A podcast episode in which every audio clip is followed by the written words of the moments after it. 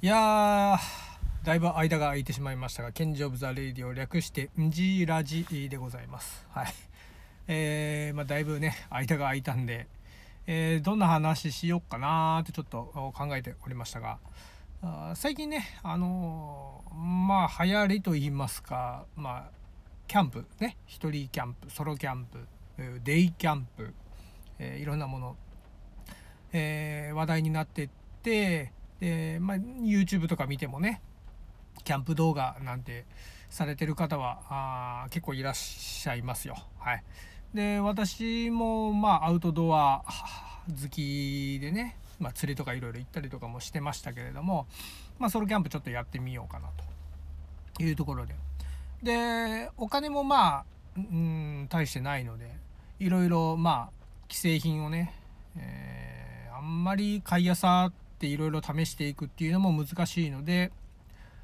まあ、必要最低限のものを最初いくつか買って、えー、でそれ以外はあ極力なんか自分で作れないかなというところで、えー、最初に、えー、キャプテンスタックさんの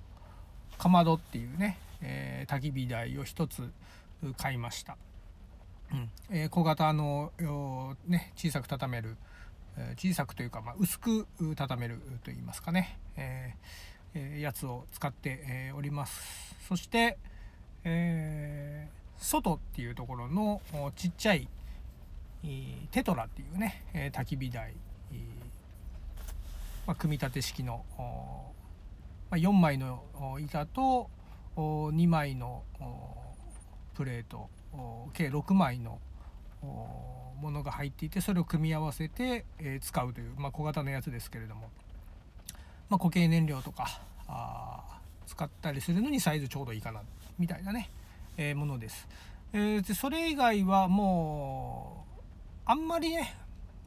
荷物を多くしたくないというところもありますし、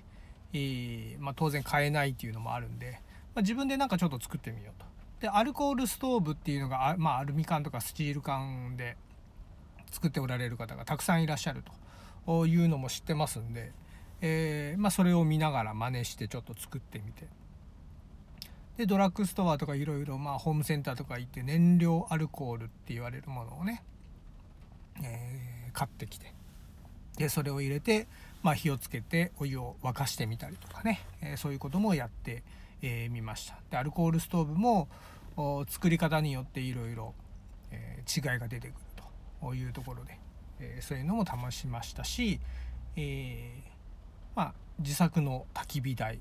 みたいなものもね、いろいろ試行錯誤をしております。で、まあ、これも YouTube 見ててまあ面白いなと思ったのがバケツストーブねブリキのバケツとえー、まあ、お菓子を作る時のねあのケーキの型みたいなのとかあと古いねあのなんかを使って、えー、作ったバケツストーブっていうのがこれが非常に、まあ、空気の取り込み具合、だとかあ燃え具合、と火力の強さなんていうのも非常に良くてでしかも特に加工するところが、えーまあ、バケツの底の部分を、まあ、缶切りで抜くだけ。それ以外は何もないです。もうなんか余計な、ね、ドリル使って穴開けるだとかなんだかんだっていうのはなくてあとは組み立てるだけで、えー、非常に火力の強い、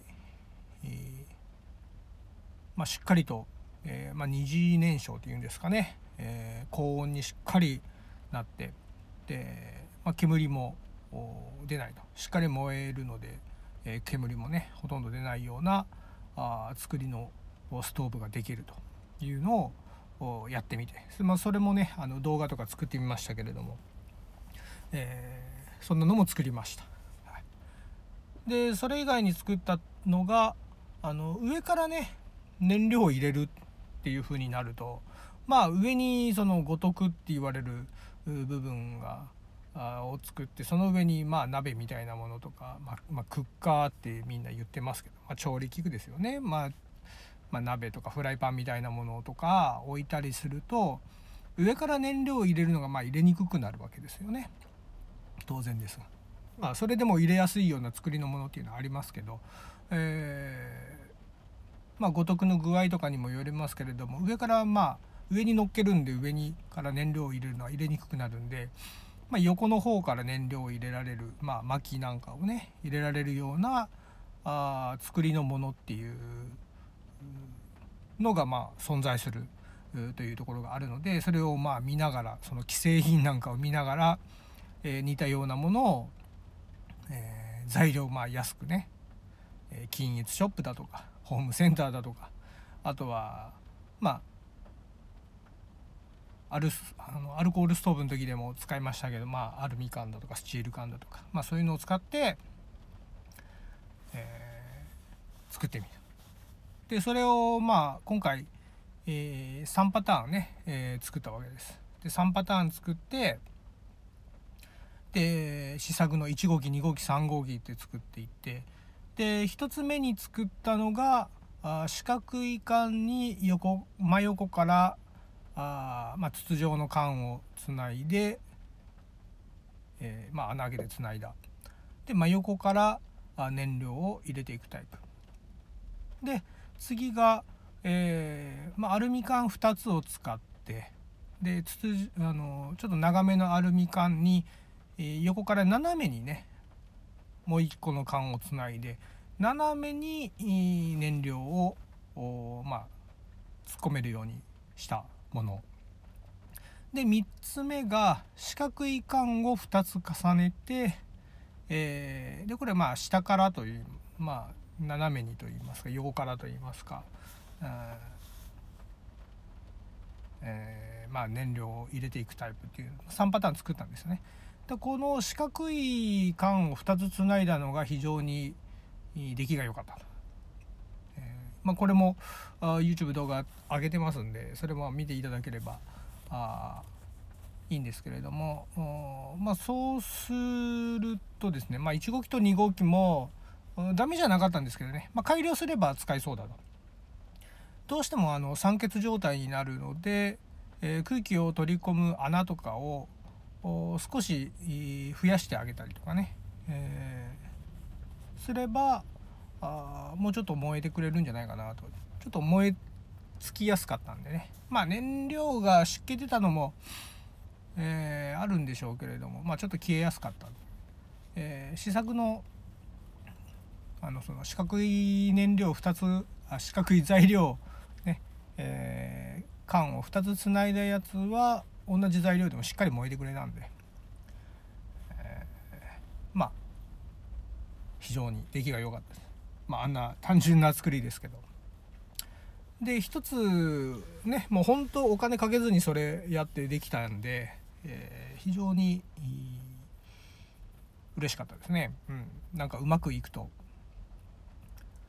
で次今やっているのがあの有名なピコグリルって言われるやつがあるんですけどおそれにまあ似たようなものがなんか自分で作れないかっていうところで、えー、今安く材料かき集めてちょっと作ってます。でそれが、まあ、まだ試せてないんで、えー、まあ、形にはねなったんですけどまだちょっと雨続きで、えー、使えてないので、えー、まあ来週あたりちょっと試してみようかなっていう段階です。でそれとあと何があるかなまあ試作した自分で作ってみたあキャンプギアみたいなものっていうのは大体そんなとこかな。うん、あと最近、まあ、気になってたものとして、えー、ダイソーのとかセリアとかで売っている、まあ、キャンプで使えそうなものとか、まあ、キャンプに使うキャンプ用品というか、まあ、そういうのがコーナーが設けられてますけど、えー、風よけ用のね、まあ、ウィンドスクリーンとか風防とか言われたりしますけど、まあ、パネルをこう重ねあのつないだね、えー、風よけのものがあるんですけれどもそれがまダイソーで500円で、え、売られ始めてるっていうのがね、え、情報を仕入れたんですただ近くのねダイソーとか何軒も行ったんですけどどこにも売ってないんですよね。で売り切れてるのかと思ったらそもそも置いてないというところで、まあ、ずっと探してたんですけどでたまたまその出さ出かけた先の近くにダイソーがあってそこに寄ってみたらまあなんとそこで見つけたんですよ。そこにね、まあ、5枚ぐらい置いてあってわあようやくあった見つけたと思って2枚買いましたけど、えー、まあ至って普通というかあ特別作りはあんなんかすごいことがあるわけでもなししょぼいわけでもなし、えー、まあ、500円であれ使えるのはいいんじゃないかなというとこですね。私風貌を200円で作ってみた動画っていうのも実はあるんですけど えー、まあいいんじゃないですかね。うん、でその風貌もまだ買ったばっかりなんで、えー、次回それ使ってみようかなっていうところなんですけど、えー、あの500円風貌っていうのを、まあ、ダイソー風よけえー、みたいなので調べたら多分ねあの8枚折りの風貌っていうのが多分出てきますんで。でどこにでも置いてないみたいなので、まあ、どのダイソーでも買えるものじゃないんでしょうけれどもまあそういうのがありますので、えー、風貌買ってみようかなと思っててまだ買ってない方でね、え、近くダイソーあるっていう方はまあちょっと行ってみて、え調べてみてはいかがでしょうか非常に使えます。でその風貌まあちょっと開けてみた感じでうーんまあどの風貌でもそうなんでしょうけどあの最初開けた時ってあの、まあ、その金属のパネルのところにね傷がつかないようにフィルムっていうかシールみたいなのが貼ってあるんですよね。でそのダイソーのやつには青いシールが、えー、半透明のシールが貼ってあってで、まあ、使う時はそれを剥がしてねえー、使うわけなんですけどあのパネルとパネルをつないでるこう折り込んであるところの中にシールがこうグッと入ってるのでそこは綺麗に取れないと、えー、どうしてもそこのところがこうちぎれてしまうっていうところがあってそこがねあのー、ちょっと残念っていうかまあ仕方ない部分もあるんでしょうけどうんそこの内側にシールがその巻き一緒に巻き込まれないような作りになってくれたら綺麗に剥がせるのになっていうところはありましたけどね。まああれぐらいちょっとちぎれたぐらい別にそれね、えー、で使い加減がどうかなるっていうことでもないですけれども。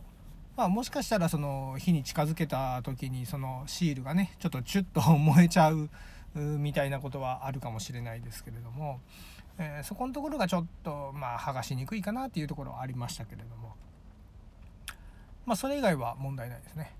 あと風貌で言ったらそうだな。あのアマゾンなんかでねまあいくつか、えー、検索してみた時があるわけですよ。うん、でそれでそのレビューとかを見て、まあ、使い勝手がどうかなというところをしらあの読んでたんですけれども。あのこんな方がいてねそのまあ風貌の一番端両端の、まあ、ピンというかあが、ね、抜けた、えー、のでそれあの不具合だとか言って星1つみたいにしてる方がいたんですけどあの基本風貌の両端のあのに刺さってるピンというか棒ってあの抜けるような仕様になってるんですけど。多分それを知らずに買って多分、まあ、使ったことがなかったんでしょうね。初めて買う方で買ってみたらそのピンが抜けたんで、えー、まあ、抜けるようになってるんでね、まあ、抜けるんですけど、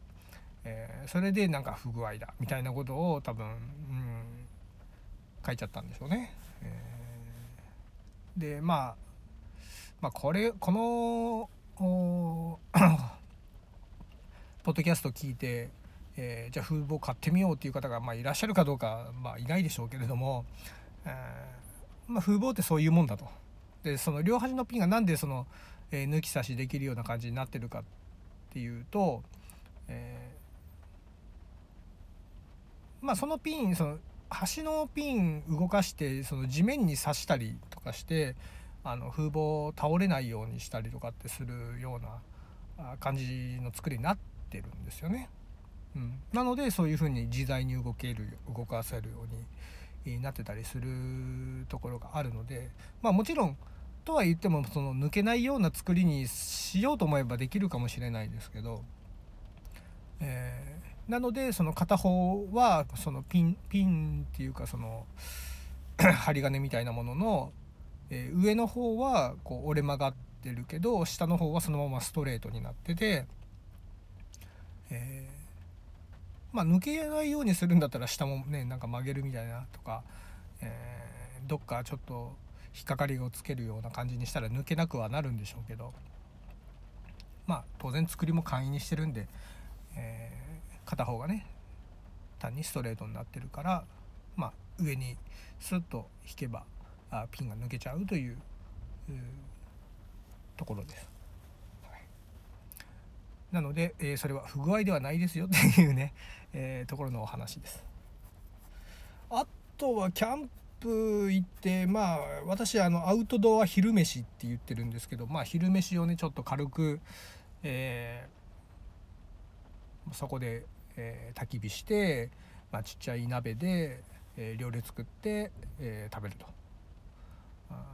この前、えー、この前じゃない、えー、まあ、やったことがあるのは、えー、まあ、肉巻きみたいなものを作ったり、えハッセルバッ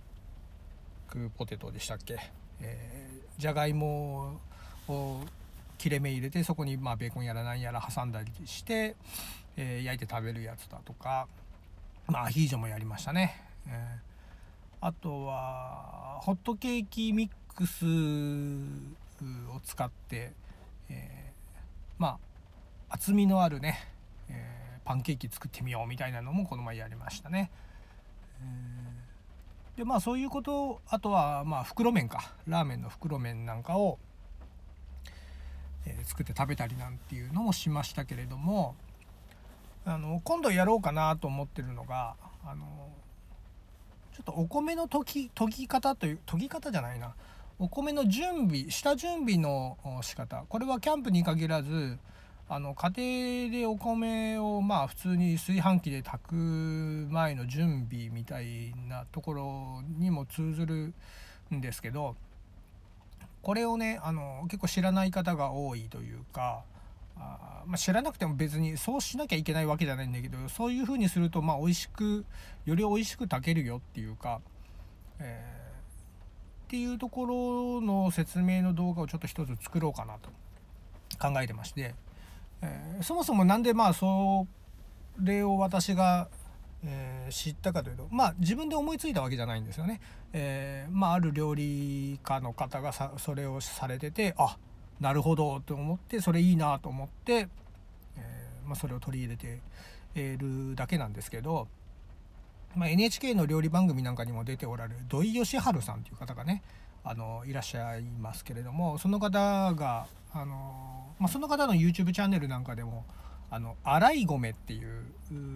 呼び方をされてますけどまあそういうお米の準備の仕方っていうのがあるんです。でその洗い米って何かっていうと、えー、まあまずお米 準備して、えー、お米を研ぎます。まあ最近は洗うってよく言いますね。研ぐっっていう言い方もあんましなくなったのかもしれない、まあ、どっちが正しい正しくないとかっていうのは別にないんでしょうけど。私はまあ昔からあの研ぐって言ってるんであの、まあ、研ぐという言い方で、えー、統一していこうかなと思ってますけど。まあ、えー、まあ、今回は洗洗うでいきましょうか。ね。えー、まあ、お水流して。でザーッとざるで、え洗っていって。でまあ、お米のねあの周りについてる米ぬかだとかそういうものを、まあ、取り除いていったりするために研いでい、えって、まあ、洗い流し洗い流していくっていう作業をね、えー、するわけですけれどもまあそれまあうん洗い方とかその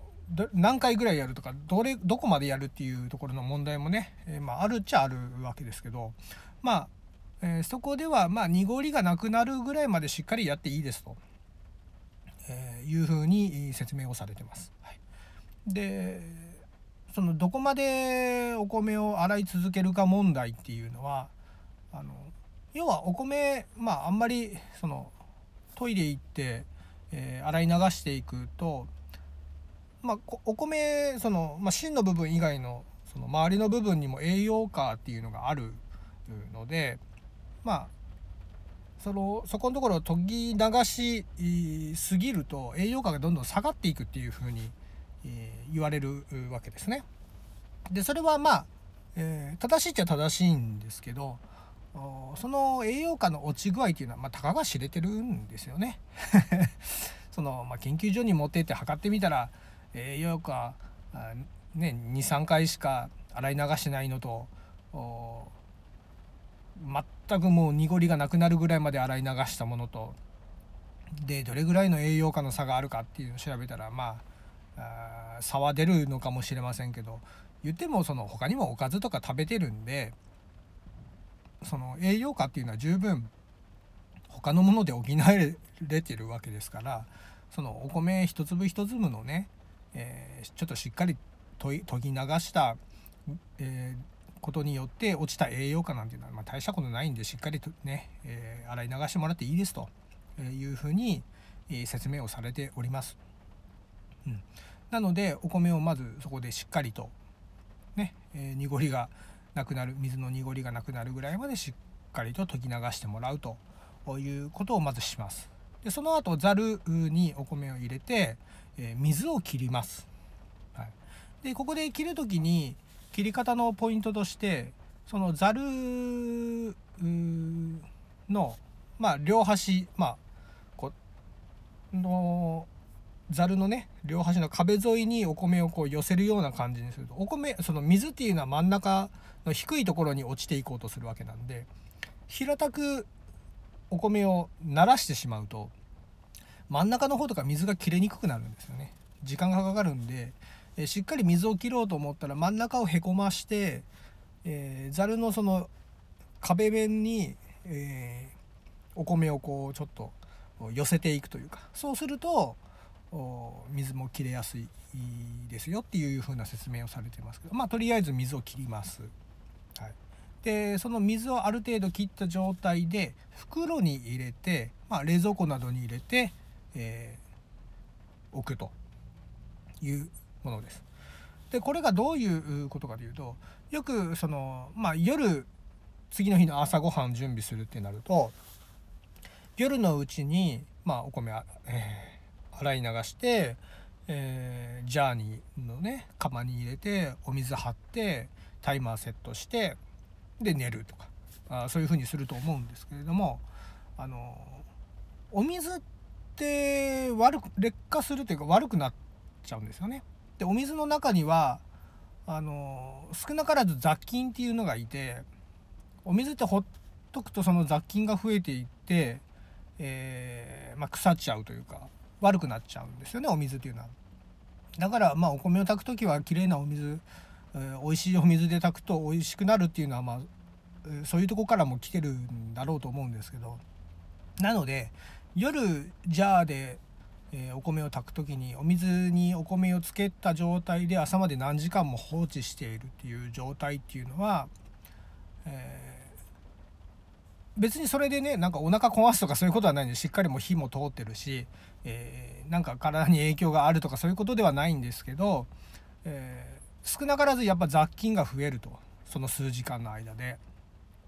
そうするとお米のうまみだとか香りみたいなのがどうしても落ちてしまったりするというところがあるそうですんで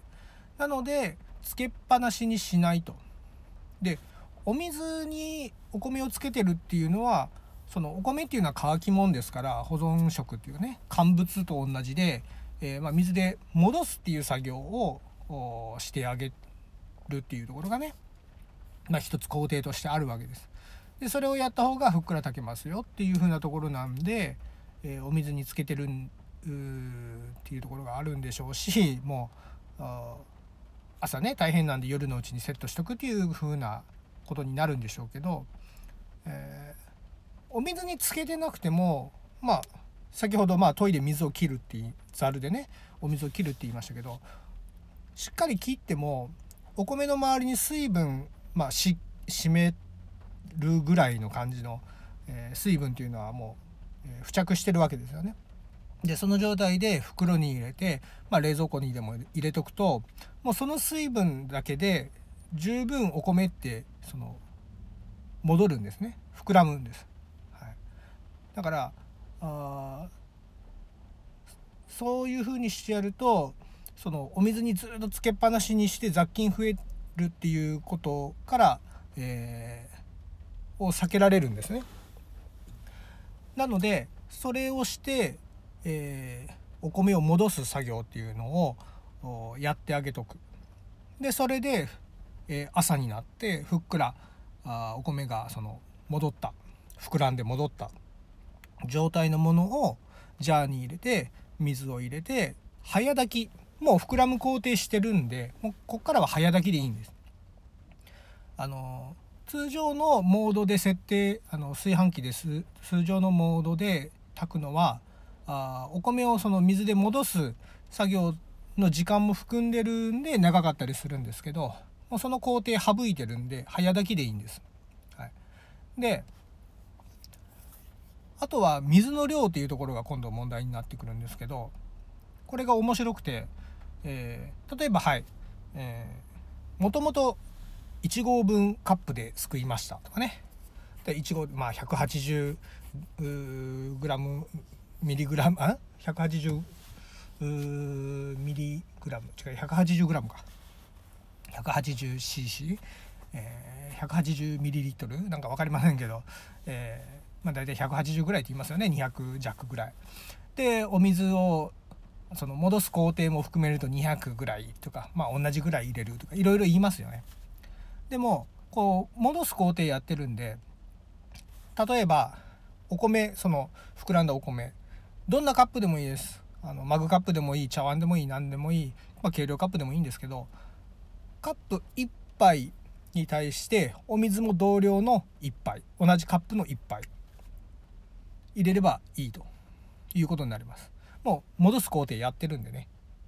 戻す工程を含めると水ちょっと多めにするとかあるんですけどもう戻す工程やってるんで同じ量入れてやればいいということはですよ計量カップとかじゃなくてもあの普通のマグカップだとか茶碗とかお椀でも、えー、同じ量入れればいいんで例えば1合が自分の使ってるなんかカップで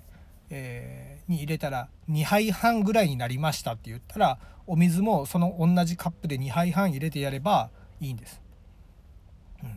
でそういう風にしてお水を入れて早炊きモードで炊いてやれるあげれば、えー、味も香りも、えー、落ちない落ちてない美味しいお米が炊けるということになります。なのでこの洗い米っていうのをうんまあ、ぜひ試していただきたい、えー、っていうところがね、えー、あって、まあ、これもちょっと動画にしてみようかなというふうに思ってます。でその、まあ、冷蔵庫に入れとってね朝起きて出てきてジャーに入れて水入れて早炊きモードにするんでね、えー、その間に、えー、他の準備いろいろやってれば、えー、十分すぐ炊けますから。あそれでもいいんじゃないね。全然あのそこから通常の炊飯モードとかにすると長いでしょうけどそうじゃないんでね。早いんで、えー、そういうのもおすすめ、します。ただその前の日からねお水につけとくのがダメとかいうことじゃないんですよね。例えば、えー、ミネラルウォーター使ってますとかね、うん、美味しいあの浄水器通した美味しいお水使ってるんでいいですとかね、えあと水道水普通に使ってもそんな気にしませんとか。えー、当然そういういろんな方、まあ、いらっしゃると思うんで、え、まあどういうやり方でもいいんですけど、え、まあ、こういうふうなやり方もあるよと、こういうふうになやり方をすると、えまあ、普通に水道水使って炊いてるお米がすごく美味しいなんかちょっと違った今までと違ったようなあ美味しさ香りでね同じもの使ってるんだけど美味しく炊けるっていうのがね、えー、できますので、えー、これも一つちょっと試してもらいたいなというところです。で私もちょっとね、まあ、動画とか使っそれを作ってみようかなっていうふうにも思ってますんで、えー、まあ、もし動画出来上がった、まあ、年内はちょっと難しいかもしれないですけど年明けとかに上げたらね、えー、動画作りましたっていう報告でもしようかなというふうにも考えてますんで是非、えー、その時はまたご連絡させていただきます。はいで私、えー、Twitter、Facebook、Instagram あとノートとかいろいろやっておりますんであと最近はそのキャンプ情報を載せてるソトシルっていうような、まあ、キャンプっていうかアウトドア全般ですけどなどの情報を載せているサイトなんかでまあ情報共有みたいな感じで、まあ、ブログのような感じで写真とかちょっとしたコメントとか載せたりとかそういうこともそのサイトでやったりもしてますんでまあ外知るなんかも見ていただいて、えー、いいなと思ったらフォローしていただければと思います。はい、でまあ、まあ、Twitter とか Instagram とか大体その辺、まあ、Facebook もそうですけど、えー、大体キャンプ行ってきたらあ今日はこんな感じでしたとかあと YouTube に動画アップしたら、えー、サムネイルとなんちょっとした内容を添えて、えで YouTube の動画のリンクとか添えてアップしてますんで、えそちらから動画飛んで、え、見ていただければと。まあ特別そのなんか詳しい説明とかねなんか面白おかしくはやってませんけど、まあ、こんなことして遊んでますっていうようなぐらいの内容でねあんまりためになることはないかもしれませんがまあちょっと覗いていただければと。チャンネル登録までしていただかなくてもいいんでね、えー、ぜひちょっと覗いてあいいなと思って、えー、いただければと思います。ということで今回は、えー、まあ、キャンプをねやりだしたんで、えー、まあ、こんなことをいろいろやってますというお話とあとまあおそらく年内これ最後になるかなと思いますので良いお年をと いう、えー、ところで、え録音させていただきました。はい、それでは皆さんまた来年お会いいたしましょう。良いお年を。